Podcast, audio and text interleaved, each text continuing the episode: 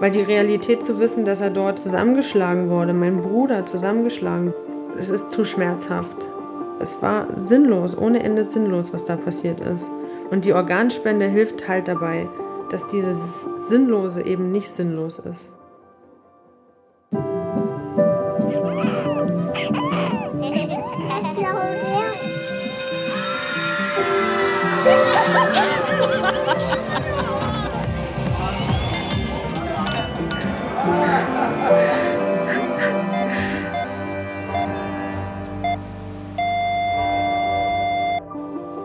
Jetzt geht's an Sterben.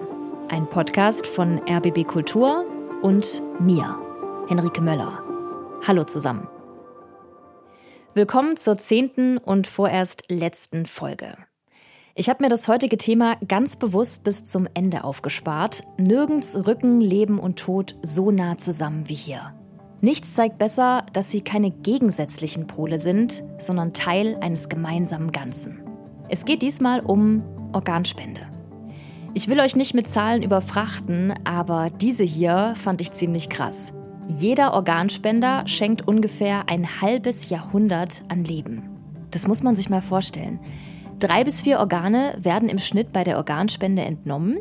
Die gehen an verschiedene Empfängerinnen und Empfänger.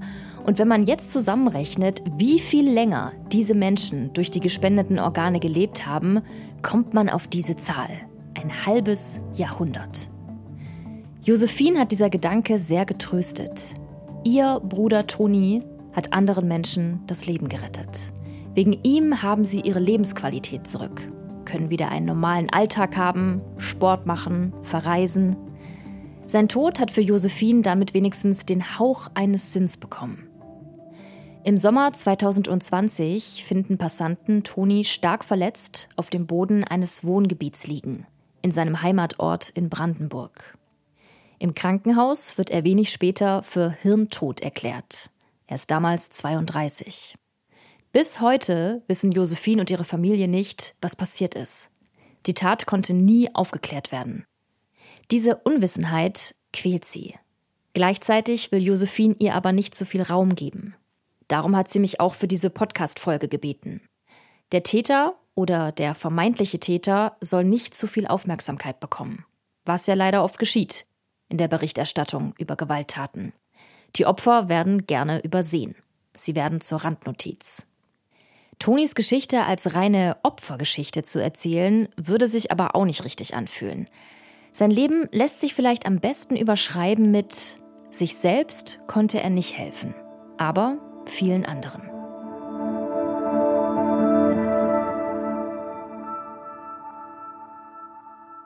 Josephine traut ihren Augen kaum. Zu ihrem sechsten Geburtstag hat sie sich einen großen Bruder gewünscht. Das hat sie ihren Eltern immer wieder gesagt. Nie hätte sie damit gerechnet, dass sie ihn wirklich bekommt. Aber hier steht er nun tatsächlich. Ihr neuer, großer Bruder. Er war damals im Kinderheim und meine Eltern hatten ihn dort halt schon ein paar Mal persönlich getroffen. Ja, zu meinem sechsten Geburtstag war es dann soweit. Ich weiß, glaube ich, seine Tante hat ihn vorbeigebracht. Er hatte so eine richtig witzige Brille auf. Und er hatte immer Augenpflaster, also auf einem Auge, weil ich glaube, seine Augen mussten sich halt irgendwie noch, heute macht man das ja anders, aber damals gab es halt so Augenpflaster. Und ich fand das irgendwie so witzig, weil er so anders war. Und ich fand das irgendwie cool, dass er, er war super gut drauf, er hat direkt gute Laune verbreitet. Er hatte so eine Schlumpf-CDs dabei. Das war ja damals noch eine Sache dass die Schlümpfe halt irgendwelche Lieder nachgesungen haben und wir sind durchs Zimmer gesprungen, durchs Zimmer getanzt. Ja, und dann war das irgendwie so, ja, das ist jetzt dein großer Bruder. Toni ist zehn Jahre alt, als er in Josephins Familie kommt. Von ihren Eltern erfährt sie, Toni war davor im Kinderheim und wieder davor bei verschiedenen Pflegefamilien. Aber warum es mit keiner von ihnen geklappt hat, was mit seinen leiblichen Eltern ist, darüber weiß Josephine nichts. Und es interessiert sie auch nicht. Natürlich nicht, als Sechsjährige. Für Josephine zählt nur die Gegenwart. Und die macht mit dem neuen Bruder viel mehr Spaß als vorher. Sonntags war mal Schwimmbadtag und da sind wir in der ähm, Region halt immer in Schwimmbäder gefahren. Und das war so cool, das hat so viel Spaß gemacht. Man freut sich die ganze Woche auf Sonntag. Weil wir wissen, wir fahren mit Papa wieder ins Schwimmbad. und wir waren immer eins, wir haben zusammen gespielt, wir haben wir sind dann zusammen rutschen gegangen und auch so im Alltäglichen waren wir echt ein richtig gutes Team. Toni ist genau so, wie Josephine sich einen großen Bruder immer vorgestellt hat. Wenn sie abends nicht alleine nach Hause laufen will, holt er sie ab. Wenn sie traurig ist, muntert er sie auf. Wenn Leute ihr blöd kommen, beschützt er sie. Es gab Leute in meiner Schule, die von mir immer als die Dicke geredet haben oder die Fette.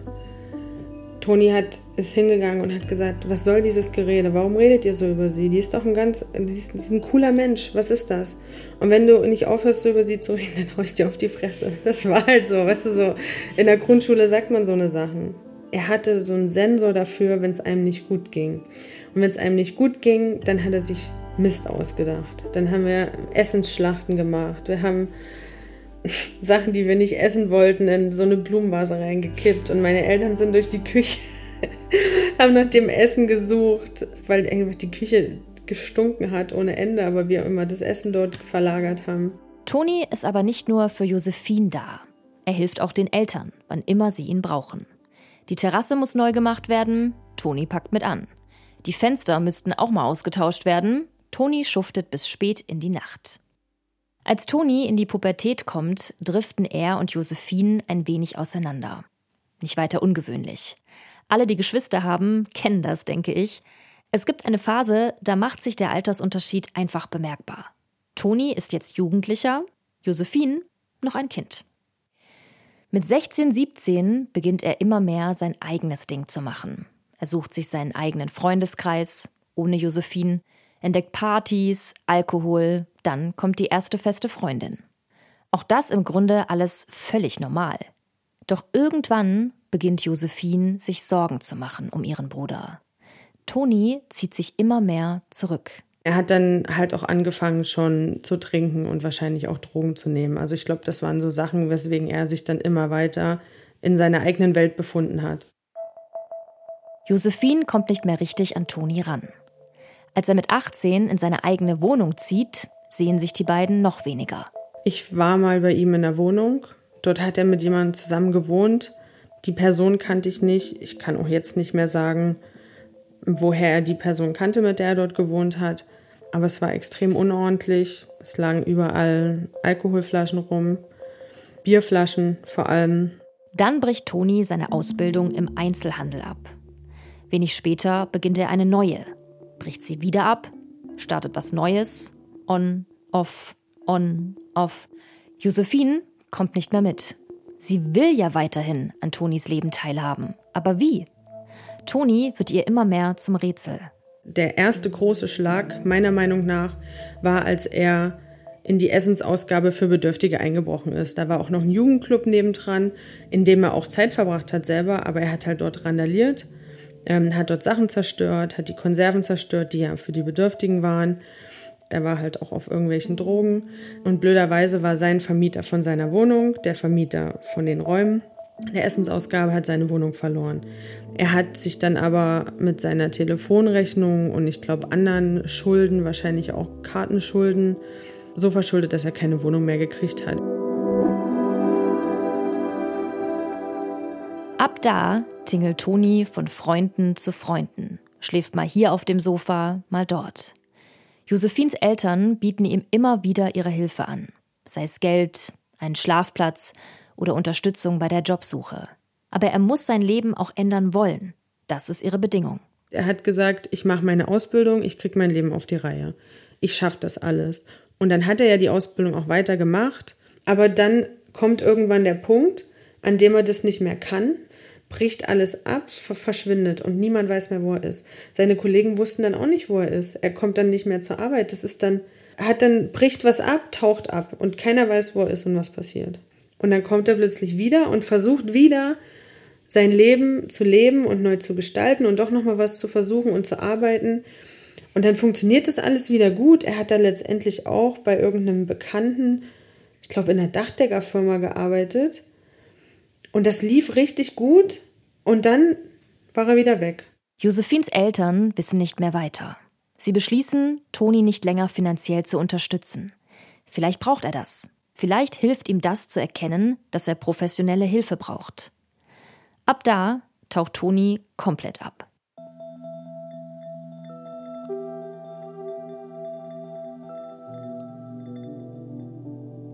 Das klingt jetzt, wenn ich das jetzt so sage, ja, er hat jetzt kein Geld mehr gekriegt, also sind wir ihm egal. So war das nicht. Das ist nicht schwarz und weiß, so ein Alkoholproblem. Und das ist nicht, okay, ich kriege jetzt kein Geld mehr, deswegen komme ich nicht mehr zu meiner Familie. Weil es ist auch immer eine Frage von Scham, wenn man so oft Sachen versucht hat im Leben und es nicht auf die Reihe gekriegt hat und seinen Eltern gerne zeigen möchte, ich habe die Ausbildung geschafft, ich habe es geschafft, ihr könnt stolz auf mich sein, aber man kriegt es nicht auf die Reihe. Irgendwann, und das hat Toni immer gemacht, ist es einfacher, einfach wegzugehen, anstatt sich seinen Problemen zu stellen oder seinen Gefühlen zu stellen. Und er war immer sehr gut da drin, möglichst nur das Positive zu leben und sich nicht um das Negative zu kümmern. Und das bedeutete eben an einem bestimmten Punkt auch, sich von uns zu entfernen und wir uns dann auch. Josephine konzentriert sich auf ihr eigenes Leben. Nach dem Abi geht sie für mehrere Jahre nach England und beginnt dort ihren ersten Job im Vertrieb einer großen IT-Firma. Für Josephine ist es eine spannende Zeit. Doch die Funkstille mit Toni macht ihr immer wieder zu schaffen. Andererseits war ich aber auch irgendwie sauer auf ihn, dass er es nicht auf die Reihe gekriegt hat, weil wir ihm geholfen haben, immer geholfen haben. Ich habe ihm sogar auch Geld gegeben unter der Hand. Ne? Als ich dann Geld verdient habe, hat er von mir auch immer mal 20, 50 Euro gekriegt für irgendwas, weil er halt auch gefragt hat. Ich habe dann versucht, ihn auf Facebook anzuschreiben. Keine Antwort, kein Nichts. Auch ich habe auch öfters mal Leute gefragt, die ich jetzt kannte da aus dem Umfeld oder die zumindest dort in der gleichen Gegend wohnen. Wisst ihr, was mit Toni ist? Nein, er ist seit Monaten nicht gesehen. Josephine sitzt in England, viele tausende Kilometer von ihrem Heimatort in Brandenburg entfernt, und grübelt. Der räumliche Abstand hilft ihr dabei, die Sache mit Toni mit anderen Augen zu sehen. Auf einmal ist da keine Wut mehr, keine Enttäuschung, sondern nur ein großes, fettes Warum. Warum ist Tonis Leben so aus dem Gleichgewicht geraten? Wie konnte es so weit kommen? Je mehr Josephine versucht, sich in Tonis Lage zu versetzen, desto mehr meint sie zu verstehen. Wir wissen nicht, was in den ersten zehn Jahren seines Lebens passiert ist. Wenn man sich überlegt, die ersten zehn Jahre können so traumatisch für ihn gewesen sein. Und wir lernen alle und wir wissen alle, gerade wenn man Eltern wird, was in dieser Zeit passiert, das ist so prägend für den Rest seines Lebens. Und ich glaube, dass einfach nicht zu wissen, wo man hingehört, nicht zu wissen, bin ich hier sicher, passen die auf mich auf, gehöre ich hier hin. Und das fing an in den Pflegefamilien, das ging weiter mit seiner leiblichen Familie, das ging sicherlich dann auch weiter mit uns. Und das hat sich dann so weit gezogen, dass er einfach auch gesellschaftlich gedacht hat, gehöre ich hier überhaupt hin? Ich bin so anders, ich krieg's nicht auf die Reihe, meine Ausbildung zu machen. Ich krieg's nicht auf die Reihe, glücklich zu sein. Ich krieg's nicht auf die Reihe, mein Alkoholproblem zu lösen. Warum bin ich nicht wie andere? Ich kann das sehr gut nachvollziehen. Vielleicht hattet ihr auch schon mal Phasen, in denen ihr dachtet, ich finde meinen Platz in dieser Welt einfach nicht. Sich so zu fühlen, kann unglaublich wehtun. Und es ist auch verstörend, denn was nun? Was fängt man mit dieser Erkenntnis an? Wie soll man leben in einer Welt, zu der man keinen Zugang findet? Dann auf einmal meldet sich Toni wieder. Nach mehreren Jahren, in denen weder Josephine noch ihre Eltern etwas von ihm gehört haben, steht er plötzlich vor der Tür. Und hat Neuigkeiten. Sein Sohn wurde dann geboren. Er hatte dann ein Kind. Und da hat er dann öfters mal meine Mama besucht. Dann kam er auch Weihnachten wieder. Die Geburt seines Sohnes, das hat in ihm schon was bewegt. Weswegen er auch versucht hat, so ein bisschen wieder Kontakt zu uns aufzubauen. Es war, es nicht wie früher und bei weitem haben wir jetzt keine Gespräche geführt. Er war einfach da. Aber was in seinem Leben passiert oder was in meinem Leben passiert, darüber haben wir eigentlich nicht geredet. Trotzdem ist Josephine froh, Toni wieder in ihrem Leben zu haben. So eng wie in ihrer Kindheit ist es nicht mehr, aber da ist wieder diese Grundvertrautheit zwischen den beiden, diese geschwisterliche Wärme. Klar, Tonis Leben verläuft nach wie vor alles andere als glatt, aber Josephine versucht, ihn so anzunehmen, wie er ist und sich auf seine positiven Seiten zu konzentrieren. Und von denen hat Toni jede Menge. Was Toni eigentlich immer gemacht hat, war halt diese unglaublich positive Energie versprühen und nicht so richtig viel von sich selbst preisgeben. Das hat sich auch durch unsere Kindheit gezogen. Er, er schaut, dass es mir und meinen Eltern gut geht. Aber Toni hat sich immer so zurückgestellt. Wenn irgendwer keinen Platz zum Schlafen hatte, dann hat er irgendwen angerufen, hat einen Schlafplatz organisiert. Wenn irgendwer Probleme hatte, nichts zu essen hatte, dann hat er sich, hat er organisiert, hat er Leute angerufen. Er kennt, er kennt ja auch so viele Leute. Er hat auch so ein riesen Netzwerk ähm, von Menschen. Wenn jemand einfach mal jemanden zum Reden brauchte, Toni war da. Und das war so das, was sich immer durch sein Leben gezogen hat. Und er war immer der Helfertyp, aber sich selber hat er halt nicht so richtig geholfen.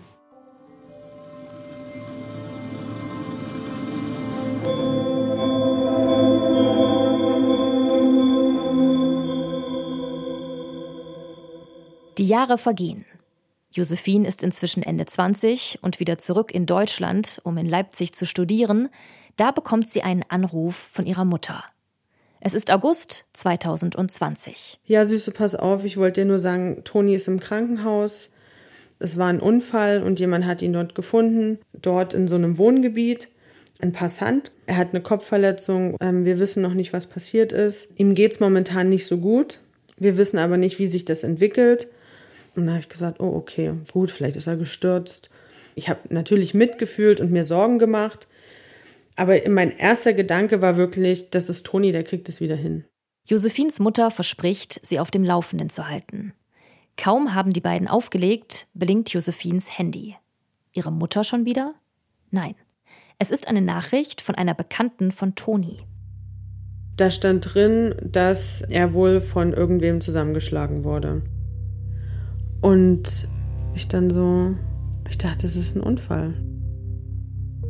Doch Josephine hat keine Zeit, weiter darüber nachzudenken. Ihre Mutter ruft wieder an. Toni musste operiert werden.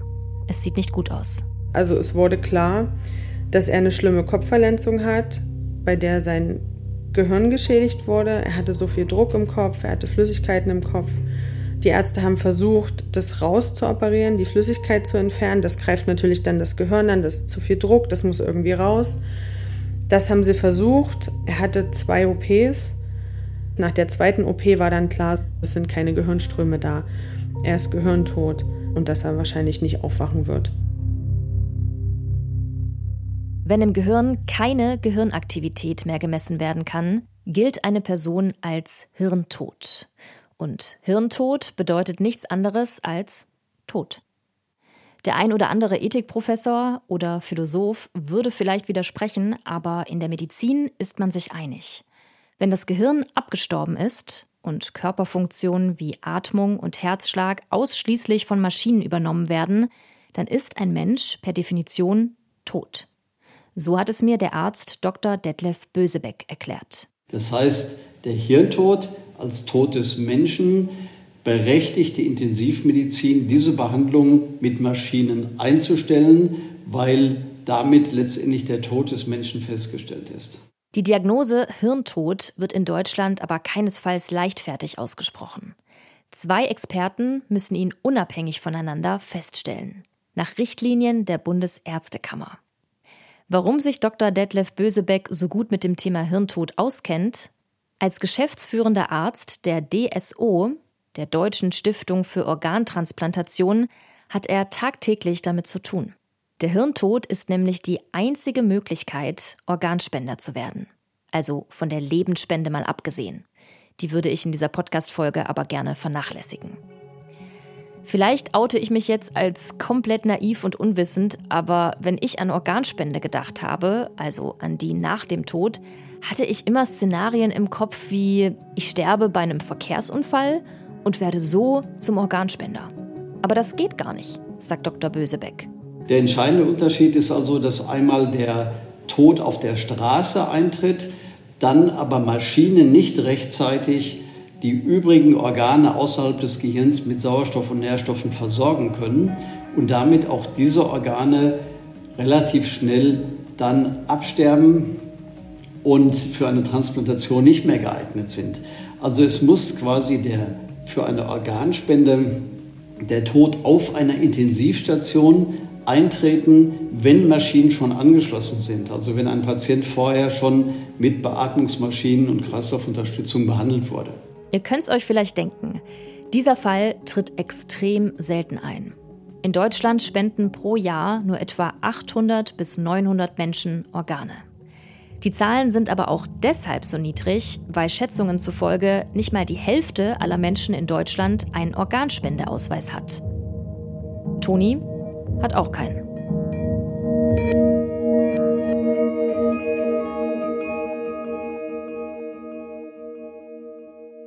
Ihr Bruder ist hirntot.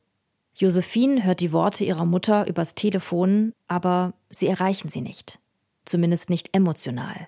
Sie hat keine Gefühle für das, was sie gerade erfahren hat. Ihr Herz macht dicht. Nur ihr Verstand ist in der Lage zu reagieren. Hirntod. Das bedeutet doch, Toni käme als Organspender in Frage, schießt es Josephine in den Kopf. Fast im gleichen Moment spricht ihre Mutter am Telefon genau denselben Gedanken aus. Also ich muss sagen, wir sind ja auch schon in der Thematik drin gewesen, der Organspende. Wir haben uns zumindest damit befasst. Ich weiß, dass ich in der Uni mal einen Organspendeausweis bekommen habe.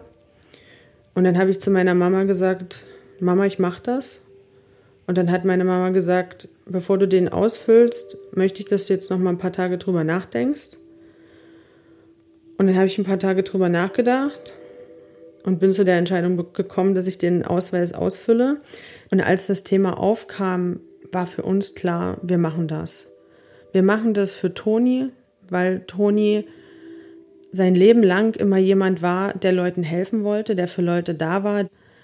Und da war so klar, dass die Organspende das einfach nochmal unterstreicht, wie er sein Leben für andere gelebt hat. Vielleicht nicht für sich selbst, er konnte nicht auf sich selbst aufpassen, aber er hat immer auf andere aufgepasst. Und da war das so emotional und auch gefühlsmäßig einfach eine Entscheidung, die für uns, uns klar war, das zu machen.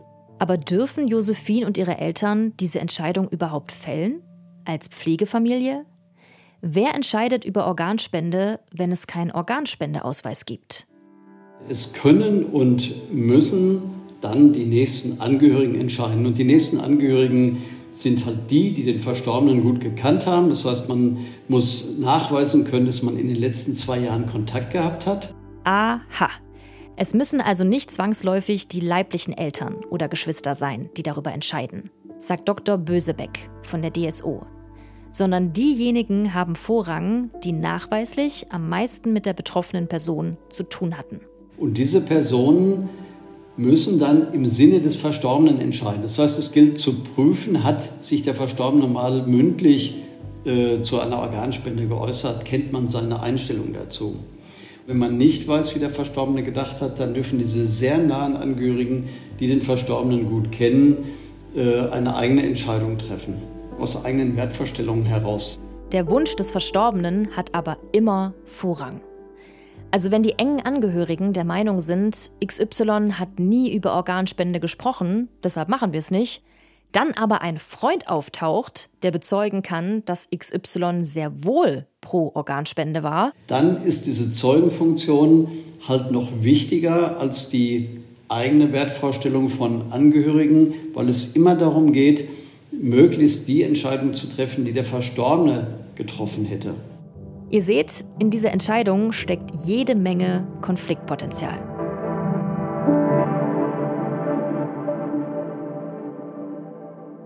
Zurück zu Josephine und ihrer Familie in den Sommer 2020. Josephine sitzt in Leipzig in ihrer Wohnung und fühlt sich komplett taub. Sie kann das alles nicht verarbeiten. Es ist zu viel. Es geht zu schnell. Gerade hat ihre Mutter ihr am Telefon von dem Gespräch mit der DSO erzählt, der Deutschen Stiftung für Organtransplantation.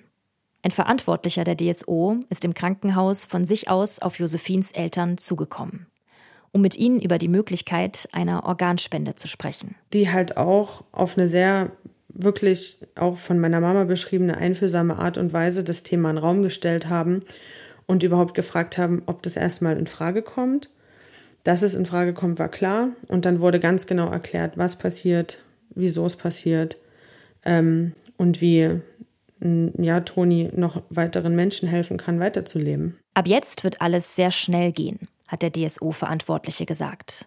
Zwei Ärzte werden Toni nochmal intensiv begutachten und sicherstellen, dass er auch wirklich hirntot ist.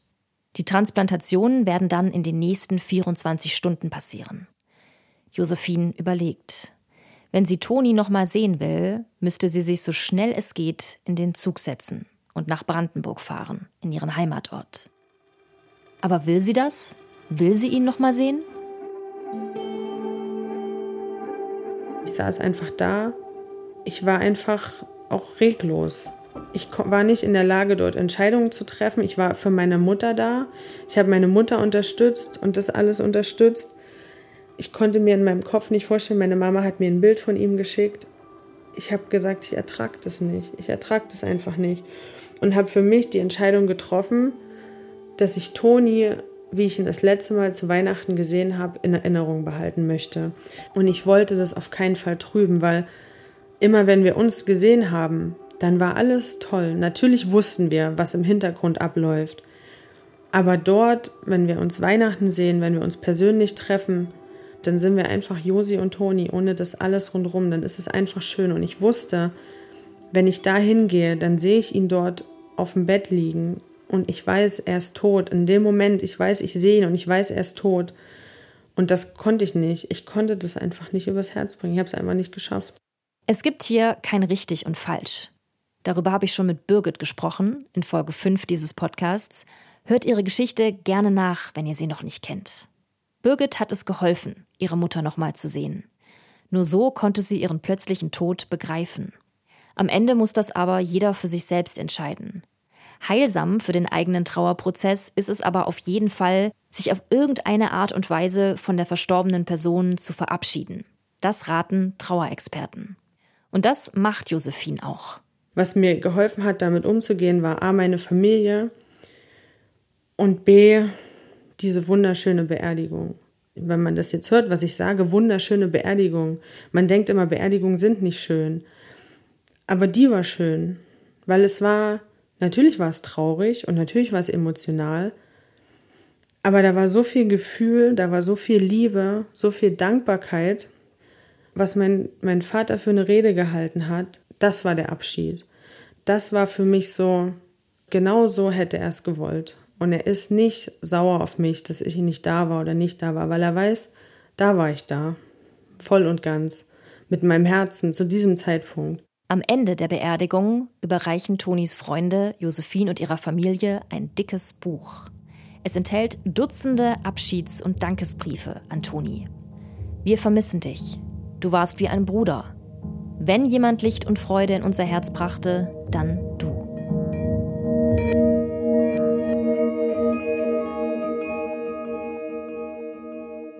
Eine Woche nach Tonis Tod spürt Josephine, wie die Taubheit allmählich von ihr abfällt. Sie muss nicht länger funktionieren. Es ist alles entschieden. Dann kommt halt diese Leere, wo halt dann so nichts ist, wo man sich fragt, so, okay, ähm, gut, das ist jetzt passiert. Und dann so eine Woche später vielleicht fragt man sich dann, was ist eigentlich passiert? Josephine muss an die Nachricht denken, die sie von einer Bekannten von Toni bekommen hat, als er gerade ins Krankenhaus eingeliefert wurde. Es war kein Unfall. Toni wurde zusammengeschlagen, stand darin. Und auf einmal, als hätten die Worte vorher in einer fremden Sprache dagestanden und sich jetzt erst auf magische Weise übersetzt, dämmert es Josephine, was das bedeutet. Jemand anders hat ihm so sehr wehgetan, dass das passiert ist. Es ist zu schmerzhaft. Es ist wirklich schmerzhaft, sehr, sehr schmerzhaft. Denn man muss sich auch mal vor Augen führen, wie schmerzhaft das wäre, das zu realisieren. Dass er aus Fremdeinwirkung von jemandem, den er vielleicht kannte, verletzt wurde und so zum Tode kam. Josephine entdeckt weitere Nachrichten auf ihrem Handy. Nachrichten, die sie, solange Toni im Krankenhaus war, schnell weggeklickt hat und nicht richtig gelesen hat. Von Freunden, aber auch von unbekannten Absendern. Der Inhalt ist immer derselbe. Es war kein Unfall. Wir sind vom Dorf, dort kennt jeder jeden, das ist nun mal so. Ich habe viele Nachrichten gekriegt, Leute haben mich gefragt, was passiert ist, Leute haben mir erzählt zu denken, was passiert ist. Da stand drin, dass ähm, er wohl von irgendwem zusammengeschlagen wurde. Weil Toni dort ähm, eine Freundin, nicht seine Freundin, nur eine Bekannte für ihn, nach Hause gebracht hat und dort dieserjenige angeblich aufgelauert hat, den beiden, und dann dort wahrscheinlich in irgendeinem Wortgefecht, Sprachgefecht haben die angefangen, sich zu prügeln. Und der, dann wurde Toni zusammengeschlagen. Und manche behaupten, das gesehen zu haben. Sie seien Zeugen gewesen. Aber wo, woher wissen denn die Leute denn das? Na, weil er angeblich das selber erzählt hat, der Täter, dort in den Kreisen. Josephine und ihre Familie rufen bei der Polizei an. Die werden ja wohl wissen, was an den Gerüchten dran ist. Und es hieß, es wird ermittelt. Verdacht auf äh, Körperverletzung mit Todesfolge. Aber mehr wussten wir auch nicht. Also, dass ermittelt wird und dass es auch kein Unfall ist, hat euch niemand gesagt, erst mhm. nachdem ihr selber angerufen habt, mhm. mehrere Wochen nach seinem Tod. Mhm. Korrekt. Niemand mit euch Nein. gesprochen. Oder seid ihr mal irgendwie vernommen Nein, worden? Nein, wir wurden nie vernommen. Mhm. Staatsanwaltschaft auch nicht mit euch gesprochen. Niemand mit euch Nein. gesprochen. Wir wissen auch nicht, mit wem die geredet haben. Monatelang warten Josephine und ihre Familie darauf, dass die Polizei sich wieder bei ihnen meldet. Aber nichts passiert.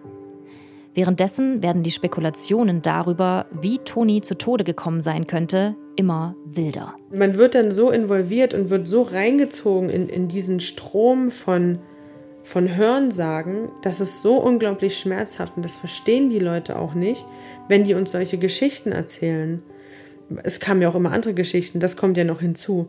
Es war ja nicht, dass wir von zehn Leuten die gleiche Geschichte gehört haben, sondern jeder hatte was anderes zu berichten und dann wurden die wildesten Sachen noch dazu gedichtet. Dass es da um, um Eifersucht ging oder um dies ging und um Drogen ging, aber.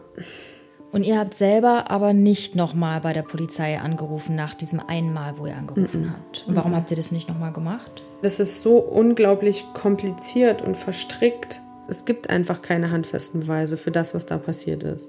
Aber wenn du sagst, es gibt keine Anhaltspunkte, frage ich mich, ob du wissen würdest, dass es Anhaltspunkte gibt. Also wenn es welche gäbe, ja. ob du das dann wissen würdest, weil ja offenbar die Polizei auch nicht viel mit euch spricht.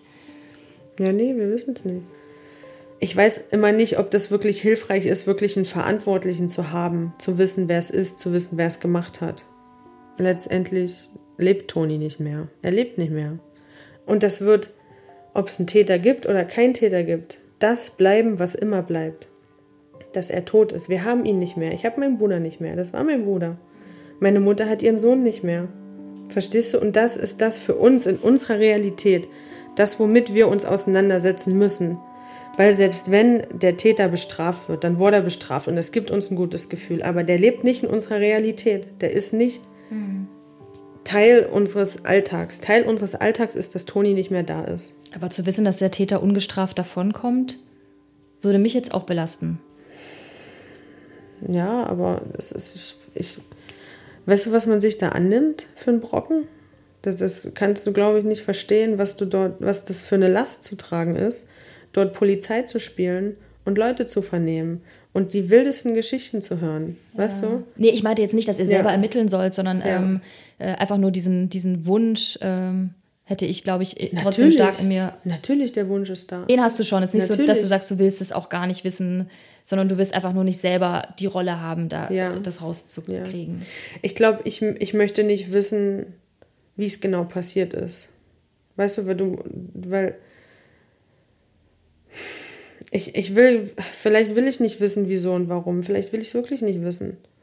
Weil die Realität zu wissen, dass er dort aus Eifersucht oder wegen Drogen zusammengeschlagen wurde, mein Bruder zusammengeschlagen wurde, dass er verletzt wurde, dass er, dass er so schlimm verletzt wurde, das, verstehst du, mhm. diese Realität? Ja. Und für, für uns ist es jetzt einfach, einfach, einfach ist nichts, nichts einfach an dieser Sache. Überhaupt nichts ist einfach.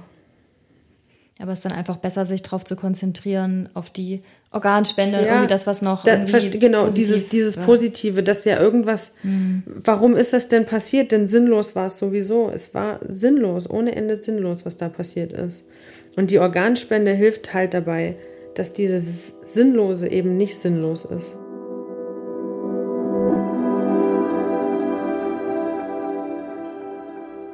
Etwa ein halbes Jahr nach Tonis Tod bekommt Josephins Familie Post von der DSO.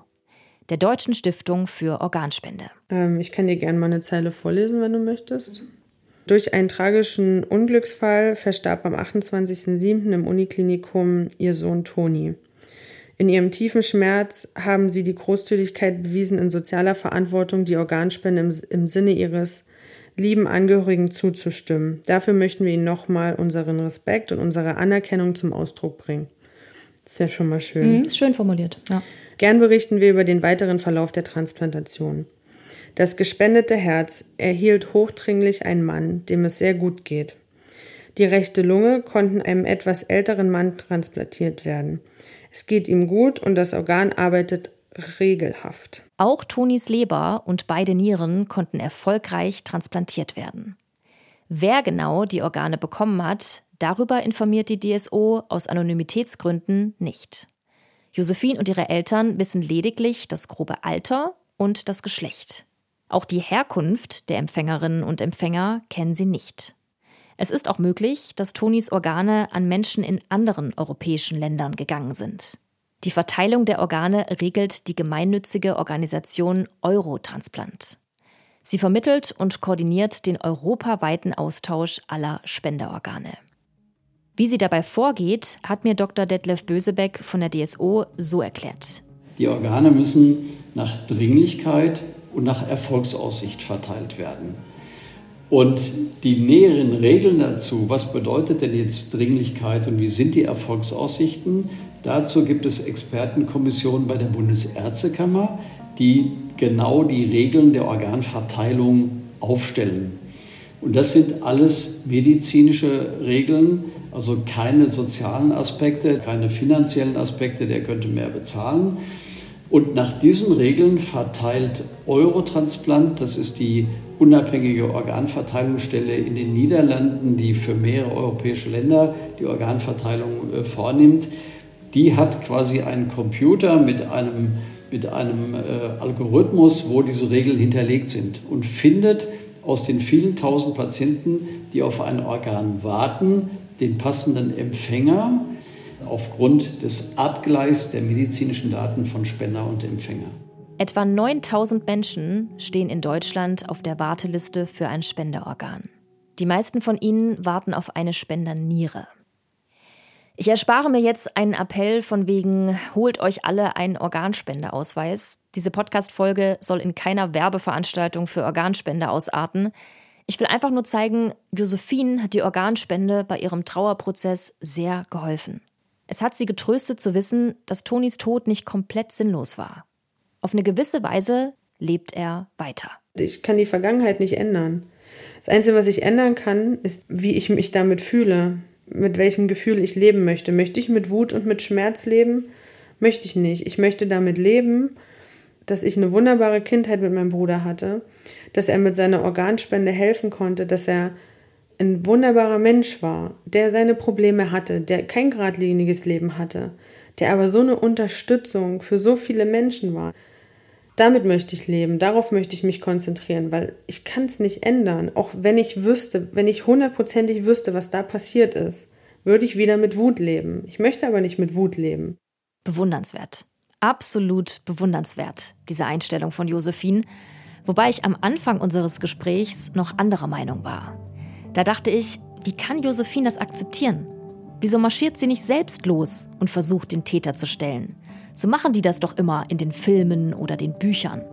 Und das ist wahrscheinlich auch genau das Ding. Dieser Impuls nach Selbstjustiz, der ist gelernt. Klar, ein paar Leute werden den Drang sicher auch tatsächlich in sich verspüren, aber wollen am Ende nicht eigentlich alle dahin, wo Josephine und ihre Familie jetzt schon sind? Weg von der Wut und hin zur Trauer. Zur Trauer um den Verlust eines geliebten Menschen. Um ihn geht es und nur um ihn. Wut kann unserer Trauer im Weg stehen. Das haben schon andere Geschichten, die ich euch in diesem Podcast erzählt habe, gezeigt. Lins zum Beispiel. Sie konnte den Suizid ihres Bruders erst überwinden, als sie aufgehört hat, wütend zu sein. Auf ihn, auf die Welt, auf sich. Ich habe lang überlegt, was die größte Erkenntnis ist, die ich für mich aus der Arbeit an diesem Podcast mitnehme. Vielleicht diese hier. Ich glaube, wir haben verlernt zu trauern. Wir wissen nicht, wie das geht. Wenn wir ein paar Tage nicht funktionieren, werden wir panisch. Aber es ist okay, eine Weile nicht klarzukommen. Es ist okay, traurig zu sein, zu weinen, zu brüllen, zu toben. Wir müssen Trauer nicht so schnell wie möglich loswerden. Lasst uns lieber einen schönen Platz für sie finden. Denn genau wie Ella in Folge 6 gesagt hat, am Ende ist Trauer nichts anderes als eine andere Form von Liebe. Das war die vorerst letzte Folge von Jetzt geht's an Sterben. Ohne die zehn tollen Menschen, die mir ihre Geschichten erzählt haben, wäre dieser Podcast nicht möglich gewesen. Natascha, Jette, Nina, Mats, Birgit, Ella, Renate, Alex, Lien, Josephine. Ich danke euch so sehr für euer Vertrauen, wirklich. Großen Dank auch an meine Redakteurin Romy Sigmüller, an Jakob Ilja für die Musik und Bernd Bechtold fürs Mischen und Mastern. Und natürlich euch allen fürs Zuhören. Vielleicht hat sich der eine oder die andere ja in den Geschichten wiederentdeckt, hat Trost gefunden oder sich verstanden gefühlt. Das wäre schön. Ich bin Henrike Möller. Macht's gut.